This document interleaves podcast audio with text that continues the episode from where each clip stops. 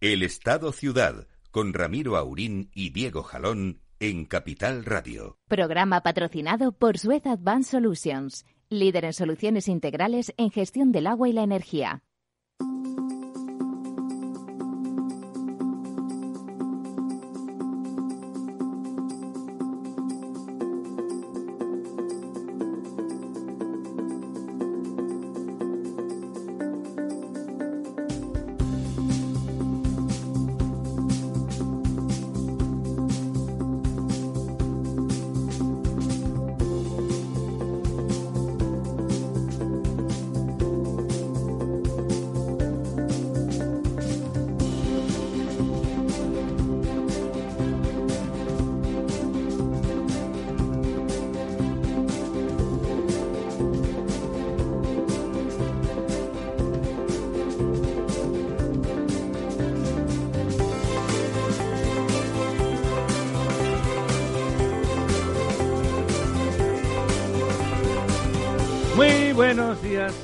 Señores. Aquí estamos 24 de febrero, después del 23. Sí, ya sé que es una obviedad, ya saben ustedes que el 23 de febrero, bueno, pues es una efemérides en España. No porque, como dicen algunos imbéciles, celebremos un golpe de Estado, sino porque celebramos que fracasó, que fracasó y, bueno, pues por primera vez en, en muchos intentos, eh, la sonada no tuvo eh, soporte ni institucional ni, por supuesto, como no podía ser de otra manera, popular. Ya lo de decir y preguntarle a la gente qué hacía ese día, muchos te dicen que estaban jugando a la pelota, claro, porque ya han pasado muchos años, ¿verdad, don Diego? Pues sí, efectivamente, ya... Usted eh, mismo era chiquitín, ¿no? 40 años, ¿no? Han pasado. Han Pues- pasado 40. Pues no había yo ni nacido prácticamente. se nos ha venido arriba, se nos ha venido arriba don Diego, pero sí que estaba seguramente Sí, jugando sí, a la sí, pelota. andaba, ¿no? Pues tenía 13 años. 13 añitos. 13 años. Pues yo era un poco más mayor, ya estaba, era muy joven, pero ya vivía fuera de la casa de mis padres. Y recuerdo perfectamente, porque de esas cosas que se recuerdan perfectamente, estaba en, estaba en la bañera, ¿eh? estaba solo en casa. Yo vivía con mi pareja de entonces, pero estaba solo en casa, la tenía la casa a oscuras, había puesto en un aparato de aquellos compactos que tenían eh, discos para disco de vinilo, plato, radio y casete. Y entonces tenía puesta la quinta sinfonía de Mahler, me acuerdo perfectamente, estaba yo metido en la bañera con, un, con una vela en una especie de candelabro que había comprado de, en uno de esos mercados de viejo de Londres. Estaba allí, bueno, digamos que, que me había relajado, vamos a decirlo así. Y, y de golpe estaba allí medio adormilado, metido en la bañera con mi agua calentita y, mi luz tenue.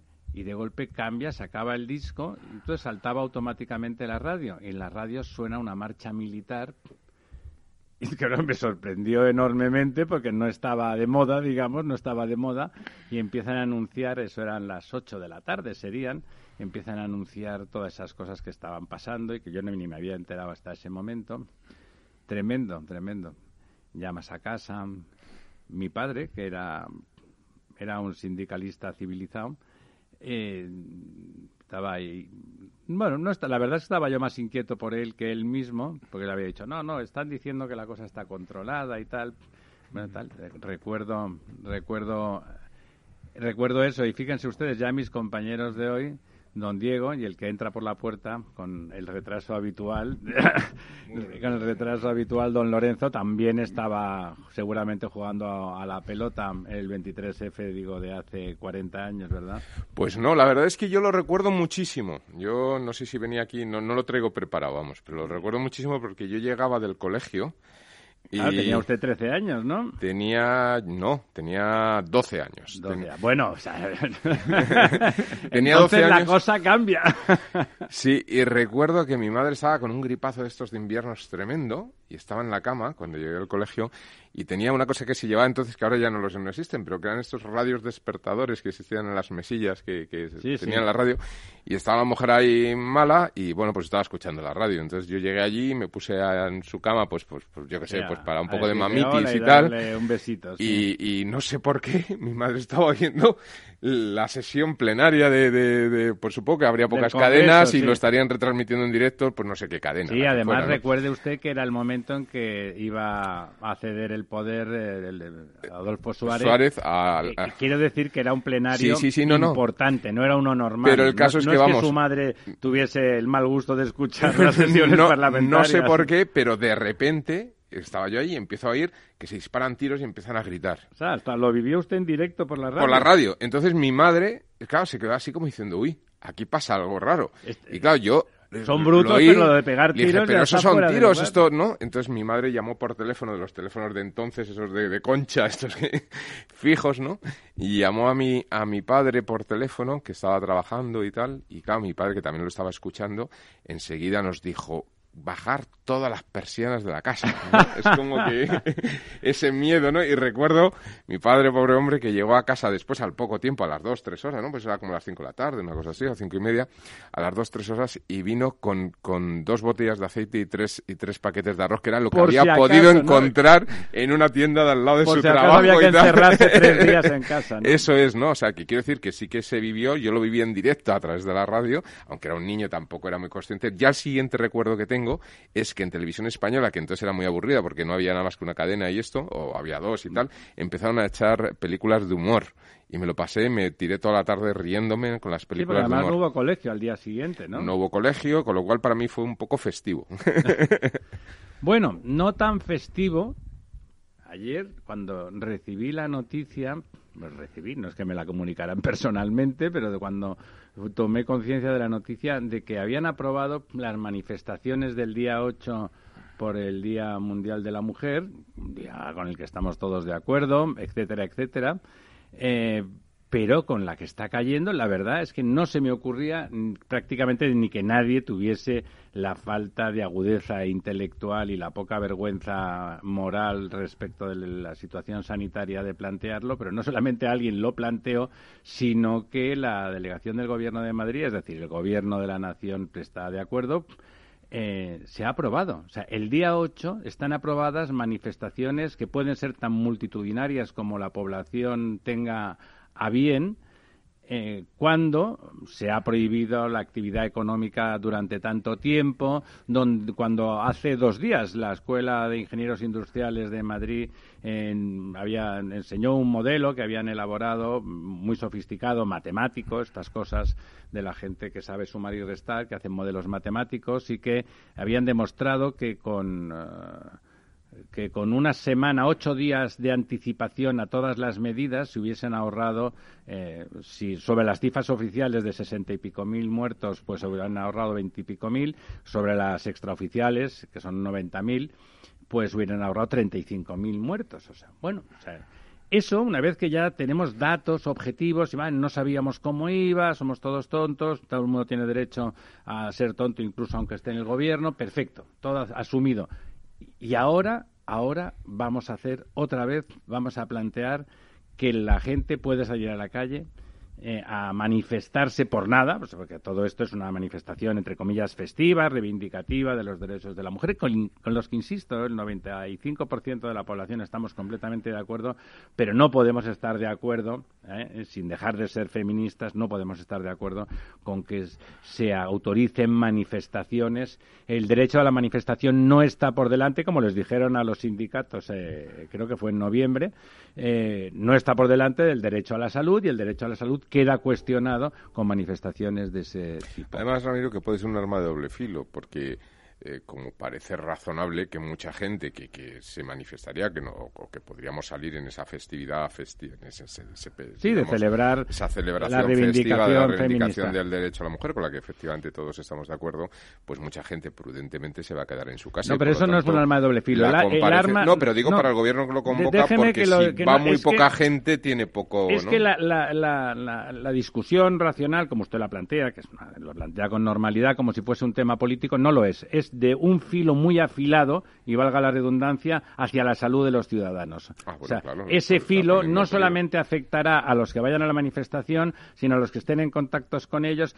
Tenemos constancia y fehaciencia de que aquella manifestación, entre otras cosas que ocurrieron aquel día, promovieron, pues esto, como estamos diciendo, muchos miles de muertos, de más cuando se podían estar de menos. O sea, no tiene ningún sentido. Y además de que tengan o no eh, éxito esas manifestaciones, que me trae al pairo el éxito que tengan. El, hecho mismo, la desvergüenza, la, la falta de consideración con la salud pública que eso significa, me parece, mm, bueno, al margen de las ideologías, me parece eh, algo mm, completamente fuera de lugar y sin sentido. Bueno, no se quiere apostillar algo don, don Diego. Bueno, eh, creo que todavía, eh, supongo que al final, eh, como todo este despropósito irá adelante, pero creo que todavía falta y, y es también parte de un poco de la inconsciencia de, de estas manifestaciones que en principio mm, están convocadas por Podemos como, como Pero autorizadas. ¿no? Eh, no están auto- vamos están a la espera todavía de la autorización por lo menos en la Comunidad de Madrid En Madrid están autorizadas por el Eh, delegado del eh, gobierno, ¿eh? el- que, que yo sepa de momento están pendientes de la autorización No, de- no, ayer de la delegación- Franco Ayer la es- delegación del gobierno a última hora Ah, había ya- autorizado. Ya, autorizado. Bueno, pues eh, él sabrá lo que hace. Él llegó a estar imputado. mm, Sí, pero como no le pasó por- nada, pues debió de pensar el que- 8M el año pasado, con lo cual, bueno, este año pues seguramente pensará que si no le imputaron el año Claro, pasado. pero el ¿para año pasado podía alegar ignorancia. Le van a imputar ¿Eh? este año, pero en todo caso, cuando todavía no estaban autorizadas por la delegación del gobierno, eh, Podemos ya estaba convocando a la, a la gente a Sí, claro, a claro. Bueno, si están apoyando y que las manifestaciones con violencia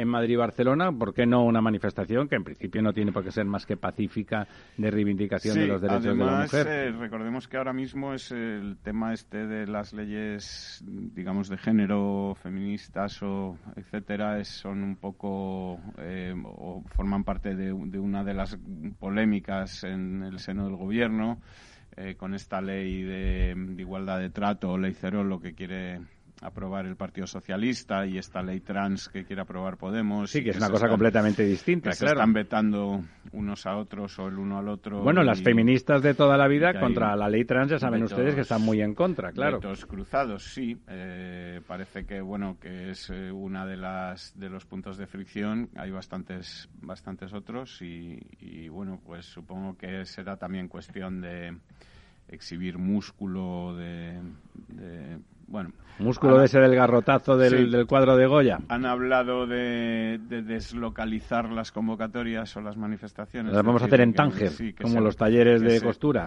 que se van a hacer, eh, digamos, en diferentes localidades, que no haya una manifestación masiva en el centro de Madrid, sino que haya muchas pequeñas manifestaciones. Y esas no pagan IVA. Tal, y, en fin, eh, bueno, pues este... Sí, dejémoslo porque realmente ya no es ni para discutirlo, digamos, desde el perfil sí, intelectual, ¿no? Es simplemente una falta de sentido común que que, en el caso del ministerio de la señora Montero no nos, no nos extraña nada, ¿no? Estamos sumidos, efectivamente. Cuénteme, siguen creciendo los pantanos, una buena noticia. Este es un país donde hablar de los pantanos es una cosa que a todo el mundo las- le parece las normal. cumbres aquí en el sistema central siguen Están nevaditas, nevadas, están eh. nevaditas, sí. Desde mi casa se ve la nieve, se ve la nieve de la sierra.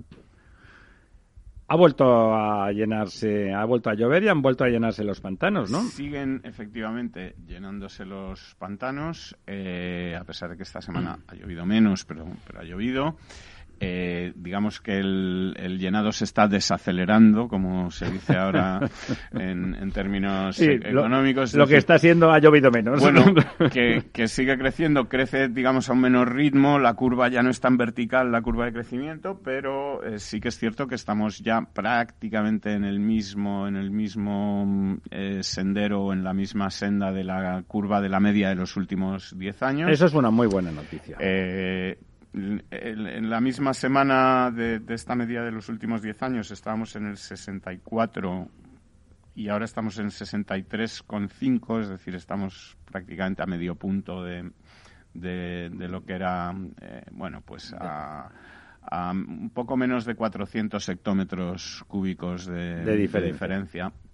Eh, hemos ganado respecto a la semana anterior un 1,35%. Que no está nada mal, ¿eh? 754 hectómetros cúbicos nuevos. Estamos ya muy por encima de, de 2020, de la misma semana de 2020, de la misma semana de, de 2019.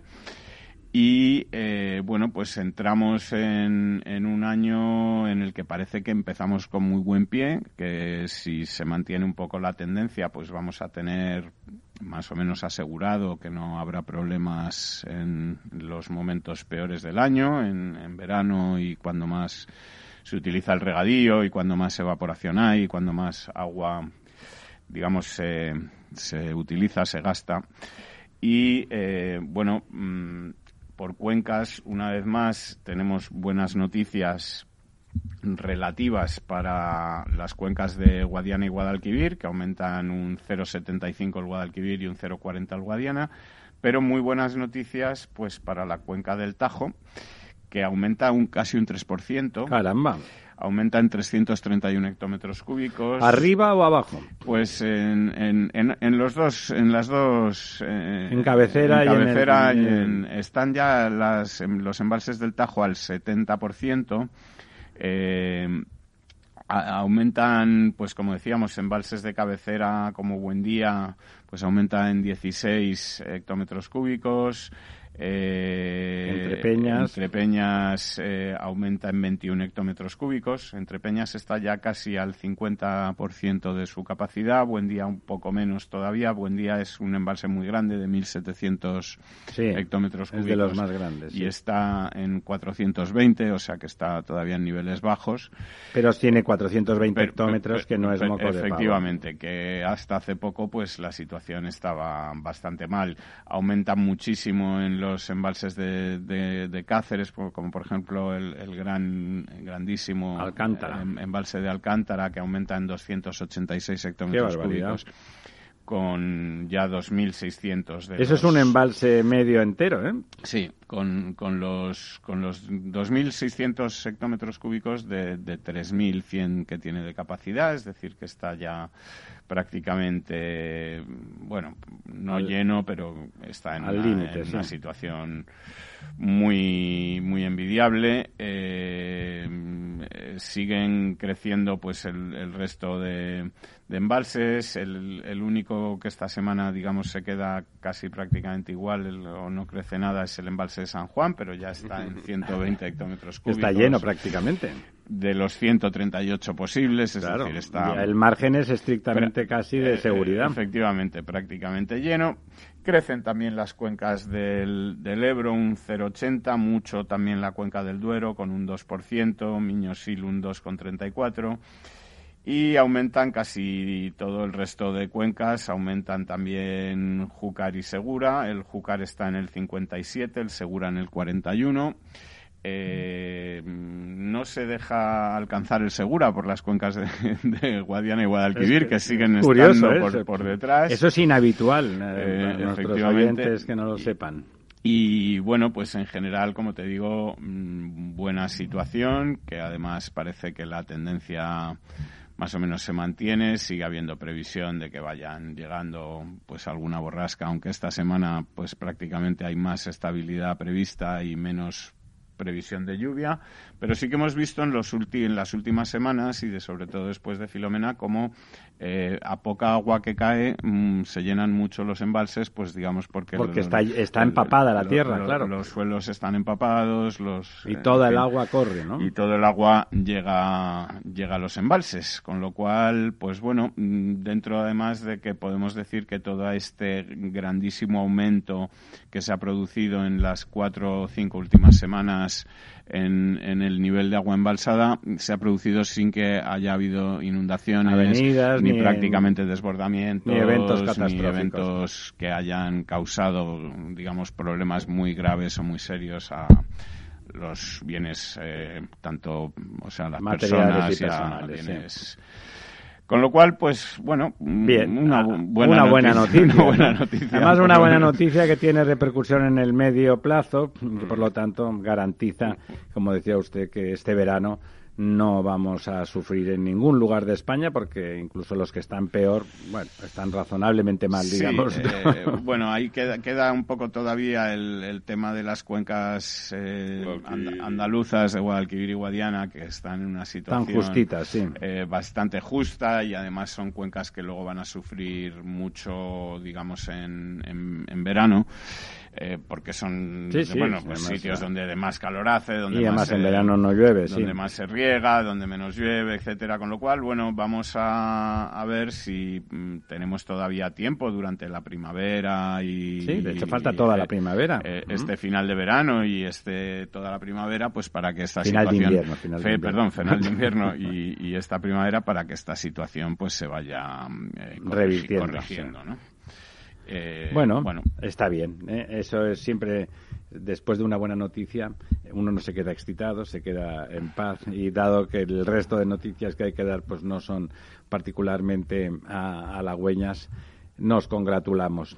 Bueno, eh, hablando del agua y de Andalucía, había este fin de semana, se ha corregido que un contaminante que habían descubierto en Marchena el operador que está allí, que es Hidralia, que hace muchos ensayos porque tienen laboratorio propio y en lugar de los siete estrictamente obligatorios en la zona, hacía los 43 que son preceptivos según el decreto ley que regula los plaguicidas y había descubierto pues un plaguicida tóxico en una cantidad superior, no muy superior, pero suficientemente superior al, a lo permitido, lo comunicó oportunamente, bueno, por un lado la Junta de Andalucía tomó alguna medida, no para toda la cuenca afectada, sino solamente para el pueblo donde habían levantado la mano, como diciendo, ah, tú dices qué tal. Bueno, es igual, mejor para los ciudadanos de Marchena que no corrieron riesgos y bueno, algunos, algunos eh, como el,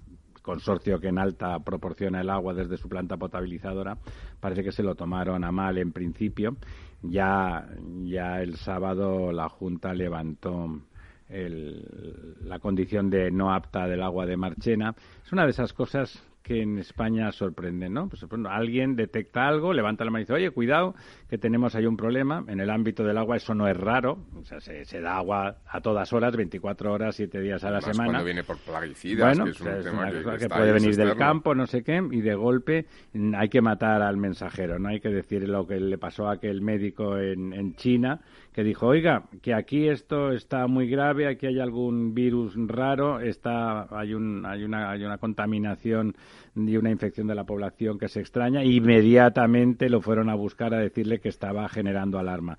Ese buen médico murió por el COVID eh, y lo, lo demás eh, es historia, ¿no? De lo que pasó. Pero bueno, Vamos, eh, casi que vamos a, faltan unos segundos para que nos vayamos a publicidad. Es lamentable, ya pasó en Marchena, ese mismo, como es, en lugar de 7 hacen 43, también en noviembre detectaron benceno, también lo comunicaron y también todo el mundo se lo tomó a mal. No hay que decir las cosas.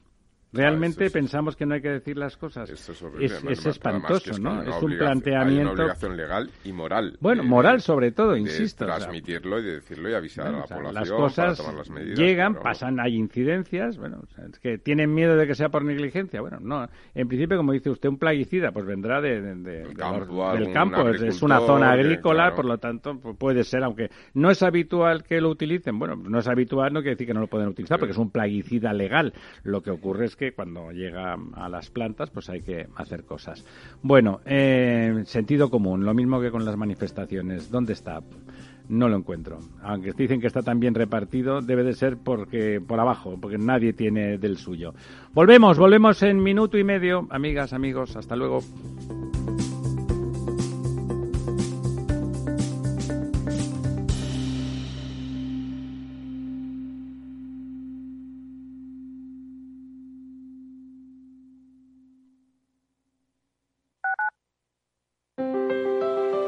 Si te gusta la cocina gallega de siempre, en el Mesón Gallego 1 y el Mesón Gallego 2 encontrarás los mejores pescados y mariscos de las costas junto a recetas de la Galicia interior, además de las carnes de Sanabria y los mejores embutidos de Zamora y nuestra terraza. Te esperamos en la calle Muller 35, teléfono 91 579 3623 y en la Plaza de la Remonta 13, teléfono 91 579 0769. Una recomendación del programa gastronómico Mesa y Descanso.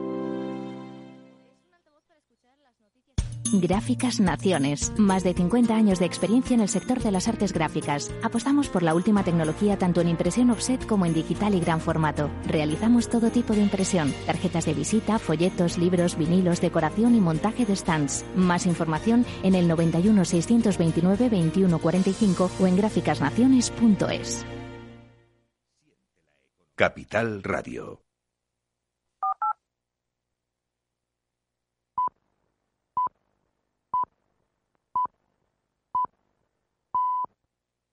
El Estado Ciudad, con Ramiro Aurín y Diego Jalón en Capital Radio.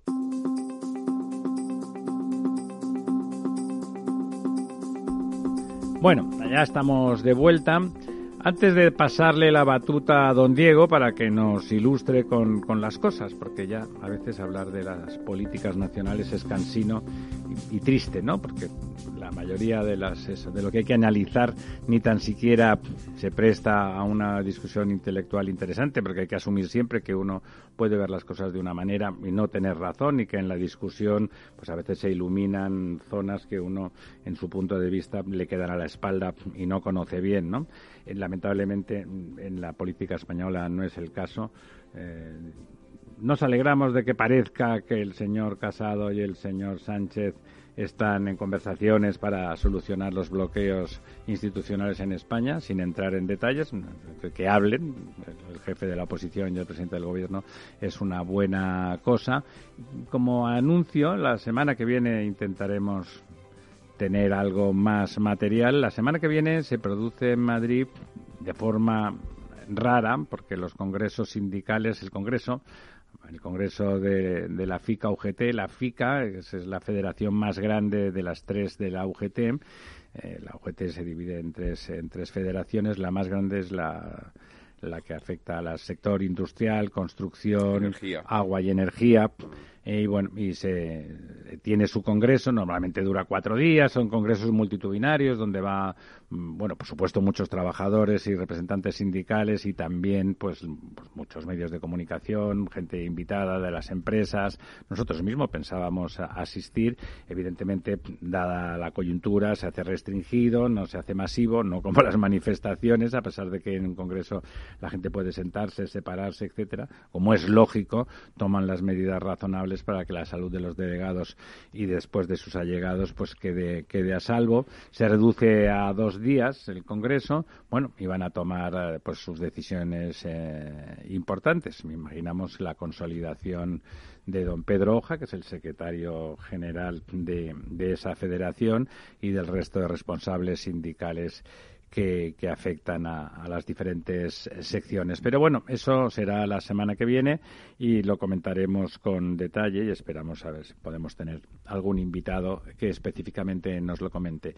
Y dicho eso, le paso el bastón de mando a, a don Diego para que nos comente qué está pasando por el mundo en ese ámbito del agua y la energía y la construcción. Yo creo que la gran noticia que se, se, conoció ayer, pero que ya estaba, digamos, coleando y se veía, digamos, venir. Es esto que dicen siempre los periodistas de la crónica de una muerte anunciada. Una muerte anunciada. Es, luego eh, la mitad no han leído el libro, pero bueno. Es la, la declaración de, de, concurso de acreedores eh, de, de Abengoa que vuelve a poner... Lleva años anunciándose, ¿eh? que conste. Bueno, es, es la, creo que es la tercera vez en la que Abengoa cae en esta en esta situación. situación. Eh, parece que hay una deuda que total de Abengoa entre Abengoa y sus filiales de 6.000 millones de euros. No es moco de pavo, ¿eh? Que es eh, lo que hay una deuda de la, de la que se llama Bengoa, simplemente la, digamos, la empresa central. La de matriz. mil- de mil millones, que es la que ahora mismo ha entrado en concurso, es decir, no son seis mil millones, son los mil millones de esta de empresa matriz. Hay además una pugna interna eh, por el Control, control, ¿no? de- del Consejo de Administración. Me imagino la- que los bancos acreedores y los. Benjumea. Bueno, no, sobre todo son los, los accionistas minoritarios Ah. los que han tomado los que han tomado o están intentando tomar el control respecto a la antigua dirección. Eh, los bancos acreedores parece que son los que no han querido aceptar esta nueva refinanciación, pese a que desde algún modo se está echando la culpa a la Junta de Andalucía por no haber aportado 20 millones que parece ser que la Junta de Andalucía, eh, en un principio, cuando estaba en manos del anterior gobierno socialista, se comprometió a aportar. Parece que el nuevo gobierno No está por la labor. no, es que no es que no esté por la labor. Dice que legalmente eh, no puede, eh, digamos, hacer un préstamo o dar un dinero a una empresa eh, sin, sin seguir una- sin algunas justificaciones. cauces legales, etcétera, que por ese motivo de dar dinero a empresas hay directivos del ante- o sea, o dirigentes del anterior gobierno que están Imputados, ¿no? problemas legales, como es el caso de la misma portavoz del gobierno por el caso Isofotón. Eh, entonces, bueno, además una de las cosas que ha dicho el presidente del gobierno de Andalucía es que en una deuda de 6.000 millones de euros poco tendrán que ver 20 millones más, 20 Obviamente. millones menos. Incluso sobre los mil pare- iniciales. incluso ¿no? sobre los mil parece bastante obvio que eso es así Eh, y ahora bueno pues todo está pendiente de la nueva junta de accionistas que se celebra ahora a principios de marzo para ver si realmente eh, entra en, eh, a tomar el control de, de, de Abengoa la nueva junta directiva eh, que, que además eh, bueno parece que tiene otra visión de, cómo se debe reestructurar y de cómo se tiene que buscar la viabilidad de esta empresa. Eh, parece que ahora se fía todo al fondo de rescate del gobierno, pero recordemos que este fondo de rescate del gobierno eh, eh, tiene muchos condicionantes, es decir, el, el fondo de rescate que se ha puesto en marcha tiene el condicionante, entre otras cosas, de que se, eh, se, se dé a empresas que sean viables, cosa que Abengoa tendría que demostrar, por un lado, y luego que se dé solo en la medida de lo que se ha- eh, la empresa ha sido perjudicada por el COVID, no por Claro. situaciones anteriores. No por mala gestión, Y ¿no? Eso es, y no, bueno, por lo que fuera, pero no por Sí, sí. situaciones anteriores a- al COVID, con lo cual eh, parece que es complicado que pueda caber en esa fórmula eh, el caso de Abengoa para que sea el gobierno el que aporte digamos, esta, esta ayuda que, que la empresa necesita. Eh, recordemos que en su día Abengoa se decía que, que era demasiado grande para caer y que había que sostenerla. El agujero que puede causar a todos sus acreedores es eh, Notable. notable importante. Eh, se Sería un habla- se- reparto de responsabilidades. Claro, se habla de, de más de 8.300 proveedores que están esperando a cobrar, con un agujero medio de 144.000 euros si hacemos una división de lo que se debe por esos 8.300 Seguro que a los pequeños y medianos les hace un 7 definitivo. Efectivamente, es muy grave. Además, hay muchísimos empleos en juego y es una empresa, bueno, pues... eh, En su momento era, era un, dragón tecnológico español, lo, hacían bien Y además que fue originariamente. uno de los puntales con los que se quiso reindustrializar o industrializar, porque la- Andalucía, la-. Andalucía, ¿no? Junto con Airbus, la fábrica de Sevilla de Airbus, o, o, bueno, todos los todos los astilleros ¿no? de, y, eran, de- y eran realmente competentes en el ámbito de la ingeniería en un sentido muy global, las renovables y tal, tenían tenían un expertise, tenían Sí, es, reconocimiento. es un poco la lástima de parece que es una oportunidad perdida, ¿no? O sea, un- una región de España que ha tenido un atraso, eso, un ¿no? atraso tradicional en el tema de, la, de su proceso de industrialización, pues hombre, se sube a un carro también de la mano de los trenes de alta velocidad, que también supone un acercamiento a los centros de, poder, de decisión, etcétera. Y ese proceso, la verdad es que eh, España, desde, el, punto de vista de la planificación de aquel momento, estuvo muy bien. España necesita una Andalucía eh, con, con, una economía diversificada y lo más moderna posible, ¿no? Lo necesita. Es una parte muy grande de España, es una parte muy poblada, tan importante como las demás, pero, pero significativa desde el punto de vista estadístico y con, junto con... Genera empleo de calidad, de alto valor añadido. Y, tiene que compensar el turismo que tiene, una actividad agrícola bueno, de una rentabilidad relativa, pero que con unos sueldos bajos y los subsidios ha funcionado, pero que hay que empezar a sustituir eso definitivamente por actividades más modernas. También, incluso por azar, ¿no? Bueno, por azar o por circunstancias del mercado, ¿no? no solamente decía los tres o tres grandes pilares industriales de, de la región, era también Airbus, que, se les eh, encomendó por parte de la multinacional la fabricación, el montaje de los, de los Airbus A400 militares, los aviones de transporte, que han resultado también un fracaso comercial, con lo cual también la reducción de producción ha afectado. Sí, también mala suerte, porque los Airbus en general han funcionado y justamente les toca a ellos el modelo que no, ¿no? Y luego en Avantia pues bueno, ahí sí que ha habido algún tema que se podría cuestionar políticamente. reciente. Reciente y tal, pues también es un astillero que ha sufrido ciertos eh, golpes en proyectos que parecían sí, todo por la incontinencia verbal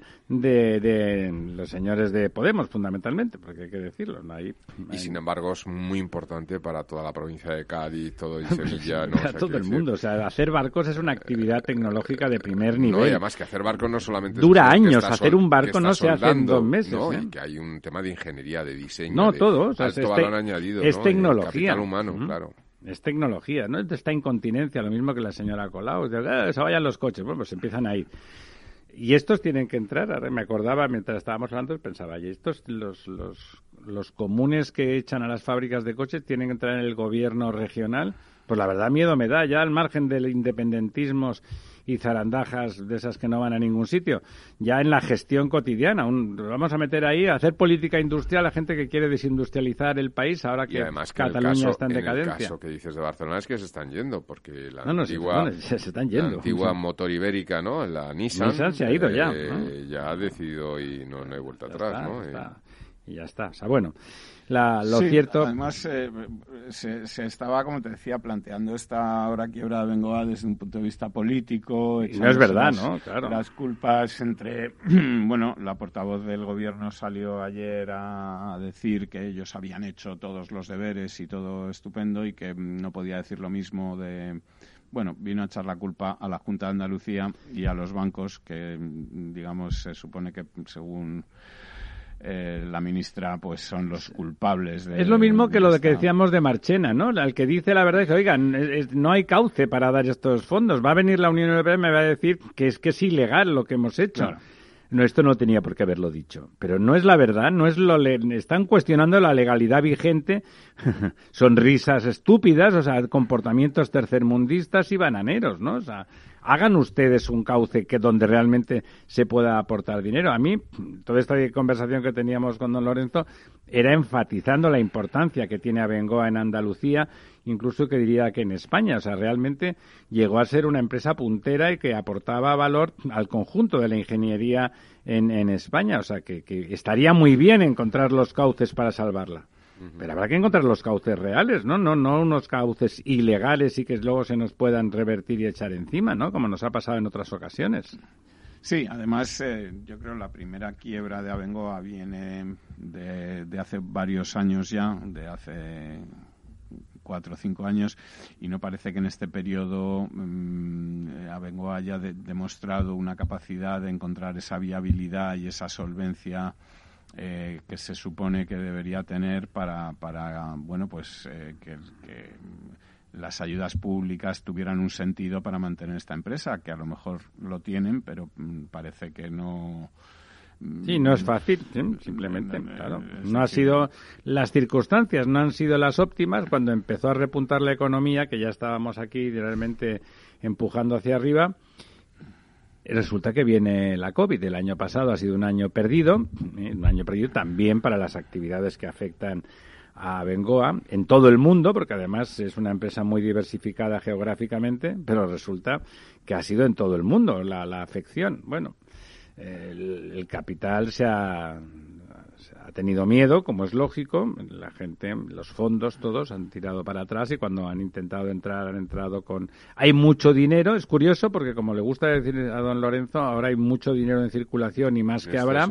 O sea que el por qué el dinero no quiere ir ahí, cuando no tiene tantos sitios donde ir, teniendo en cuenta la cantidad que hay, bueno, pues habrá que preguntarse por algo. Y es esa deslealtad que caracteriza un poco a este gobierno en general, de en lugar de buscar soluciones, eh, echarle el muerto a alguien, ¿no? Es la especialidad en que se están especializando y valga la redundancia.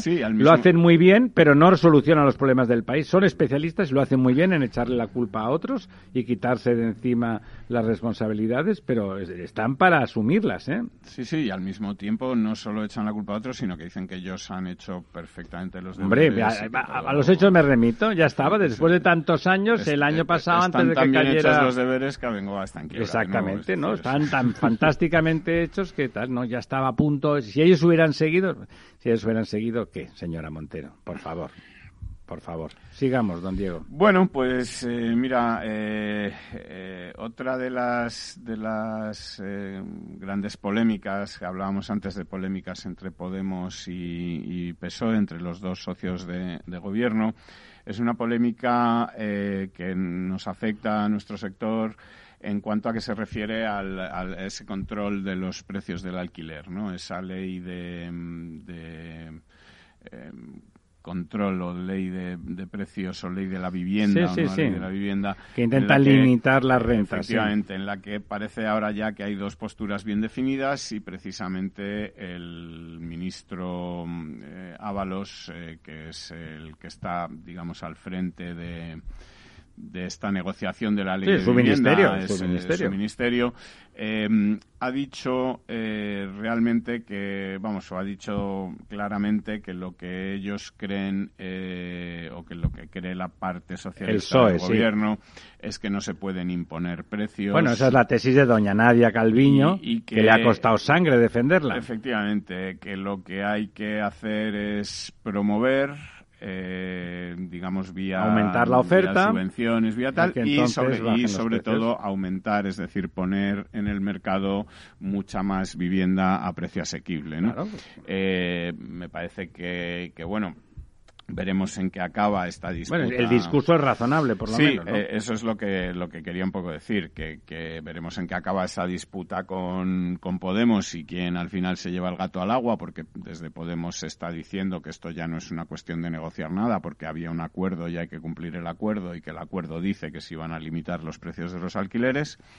Es cierto que, por ejemplo, en Barcelona, donde hay una ley que, que limita estos precios, los precios están eh, bajando al mismo nivel que están bajando en Madrid o en otras están bajando porque hay menos demanda. Efectivamente. Y eh, bueno, eh, yo creo que todo este esta polémica eh, está dejando fuera grandes tendencias o cosas importantes. Igual ahora don Lorenzo nos puede comentar, como es por ejemplo el que el, con el nuevo concepto del teletrabajo que parece que se está imponiendo, pues se va a quedar mucha oficina, vacía, cuyo uso pues podría ser el de vivienda.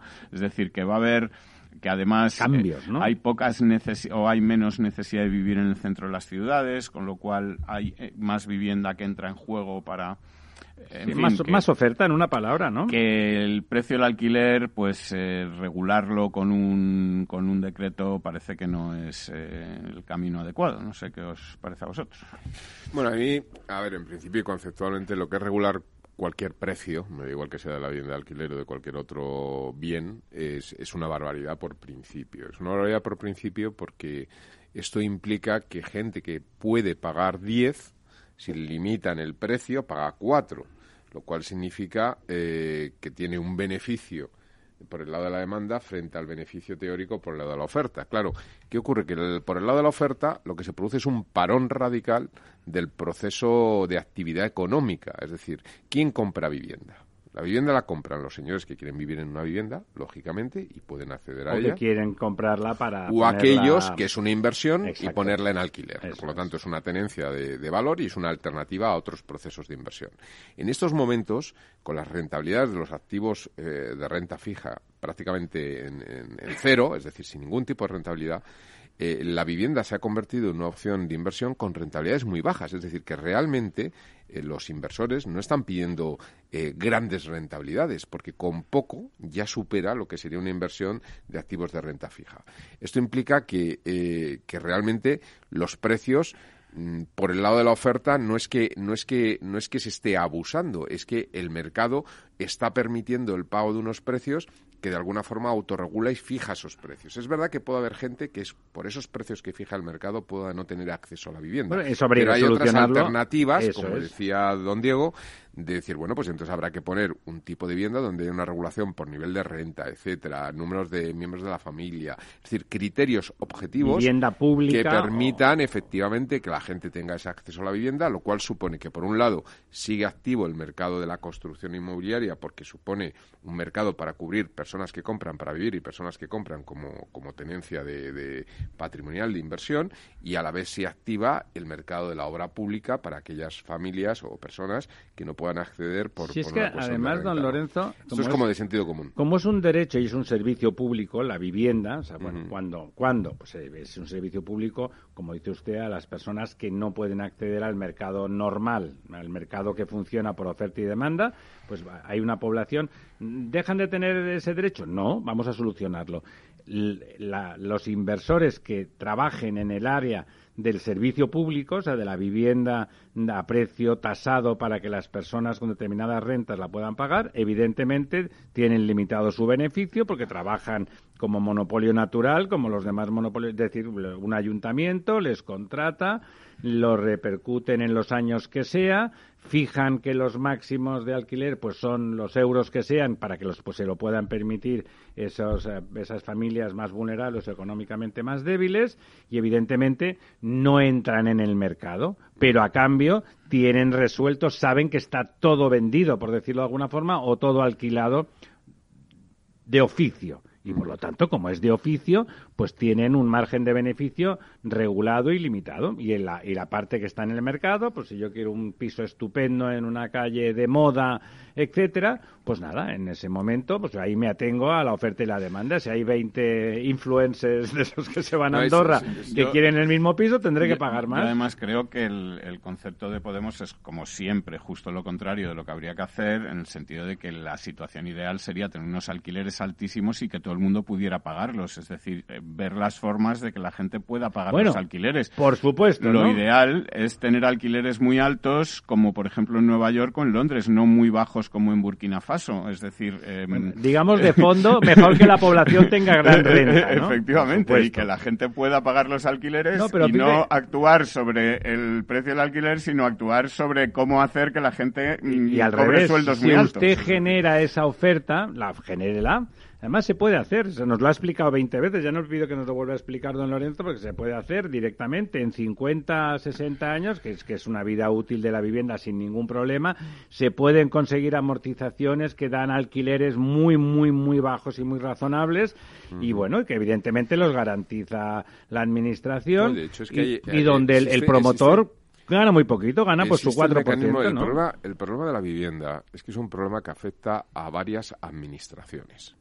Y aquí es donde la hemos liado. No es un problema, es una cuestión. Sí, pero que Bueno, debería ser un antes, problema. antes decía, por ejemplo, una cosa de sentido común, decir, hombre, ahora con el teletrabajo, pues, pues hay muchos edificios de oficina que se podrían reconvertir en, en, unidades residenciales. Seguro que los propietarios, si ven que esa es la solución, lo hacen, ¿eh? Sí, pero el problema es que lo puedan hacer, porque Claro, eso implica un cambio de uso que implica, por una parte, una autorización, autorización no, un cambio, en muchos casos, de o bien modificaciones puntuales de general plan general, etcétera. etcétera. Pero es que luego implica, o sea, un ayuntamiento puede tener esa voluntad, lo ve muy claro, es obvio, hace una modificación, aprueba, digamos, en su pleno municipal, una modificación puntual del plan general, pero esto implica que luego tiene que ir a la comunidad autónoma de turno y esa comunidad autónoma de turno tiene que evaluarlo y tiene que ver si cumple las condiciones medioambientales y no sé qué, si no sé cuántos. Como sean de distinto signo político, ya puede haber una lucha política en la cual dice, ahora no te hago esto. Una vez más, la comunidad y la ciudad de Madrid probablemente salgan beneficiadas y puedan acelerar. Estoy hablando en general, estoy hablando en general de que, tiene usted razón, que cuando se hay empiezan, en algo que puede ser de sentido común, empiezan a interceptar, o sea, a, e interferir, interferir, eh, elementos de tipo ajenos, político, ajenos a una realidad que podría ser esa. Entonces, este es el problema. Ahí ocurre lo mismo con el tema de la vivienda social. El, el Ministerio de Fomento o de obras públicas desde, desde, hace muchísimos años y muchas legislaturas tiene unas partidas de ayudas para las digamos poblaciones vulnerables. Vulnerables, sí. Eh, que quiero recordar que en estos momentos son como 500 y pico, o ya no sé, 500 y pico, me salta el número entre 450 y tantos o 540 y tantos. No, no, no, no, no. Euros mes de ayuda ah. por unidad familiar. Es decir, una persona que esté dentro de este colectivo puede obtener, ya digo que no son 500 y pico, algo más de 400 euros para el alquiler. Eh, para el alquiler de la vivienda. Eh, obviamente esto se puede articular a través de eh, promotores que lo que hacen es recibir directamente el dinero mm, del, del, ministerio y poner, digamos, desarrollar promover las viviendas y ponerla en, eh, eh en uso. Dándoles el precio para que, no, para que no lo absorban. Pero, para poder hacer eso, lo digo porque yo, que es lo que te referías, yo estructuré hace tiempo eh, para el área metropolitana de Barcelona una operación de este tipo en la época de Trías, cuando estaba de, alcalde de Barcelona el señor Trías, eh, que paró la señora Colau y, esto era una situación donde salían y se iban a hacer varias promociones, pero vamos, la primer salto eran casi 20.000 viviendas mm, para gente vulnerable y esto se frenó. Hay, hay una demanda de vivienda de ese tipo de 50.000 familias en, Barcelona. No, no, es que la propuesta, la primera fase eran 20.000, eran cuatro fases, un total de 80.000 viviendas, ¿no? Pero eh, insisto que no era solo Ayuntamiento de Madrid, digo de Madrid y Barcelona, era el, área metropolitana, que es bastante más amplio, etcétera, ¿no?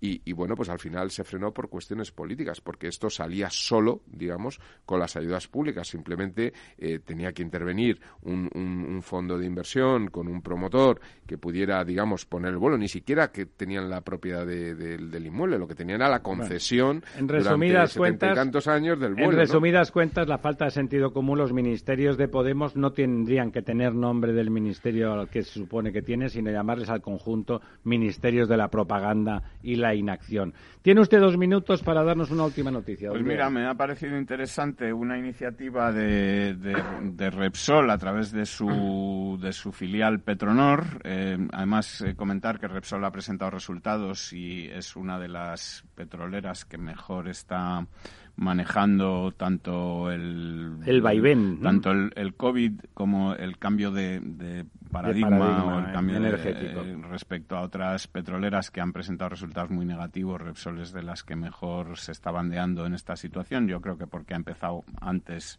con el tema renovables, eso es a hacer ese cambio hacia hacia una empresa energética sostenible. Más diversificada. Eh, y ha presentado una iniciativa que es el Corredor Vasco del Hidrógeno, que es un, bueno, pues un proyecto para crear un ecosistema de, de hidrógeno verde con base en el País Vasco en el que bueno eh, va a invertir o está previsto que se inviertan más de 1.300 millones de euros hasta 2026 para generar unos 8.000, 9.000 puestos de trabajo entre directos, de alta calidad, entre directos e indirectos y en el que va a implicar a 78 empresas y eh, a instituciones tanto locales como, como hay que reconocer de la comunidad que eso vasca. Los gobiernos del PNV lo hacen muy bien esa integración del ecosistema industrial y económico cuando generan un proyecto.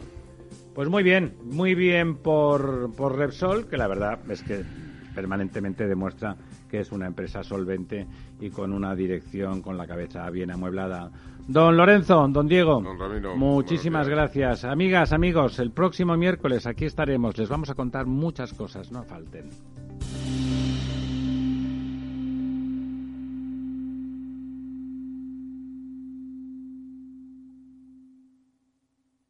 Programa patrocinado por Suez Advanced Solutions, líder en soluciones integrales en gestión del agua y la energía.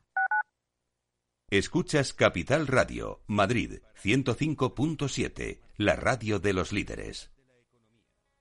Disfruta de la mejor cocina gallega en Montes de Galicia. Todo un clásico moderno en el barrio de Salamanca. Disfruta de la variada dieta atlántica, de las mejores carnes y pescados tratados con respeto y transparencia y regados con una de las mejores bodegas de la zona. En grupo, en familia o en pareja, Montes de Galicia te ofrece el espacio perfecto en cada ocasión.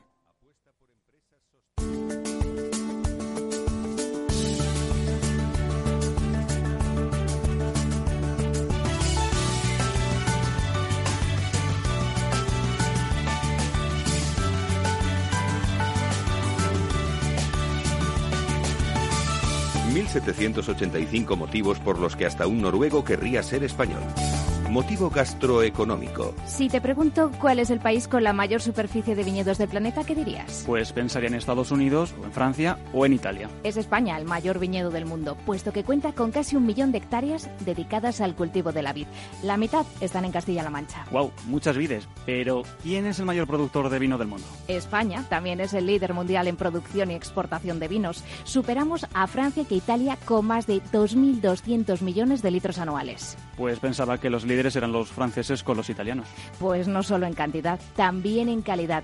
En España contamos con más de 4.000 bodegas y 71 denominaciones de origen. Y también en premios mundiales, 17 bodegas españolas están entre las 100 mejores del mundo. Del libro 1785 motivos por los que hasta un noruego querría ser español.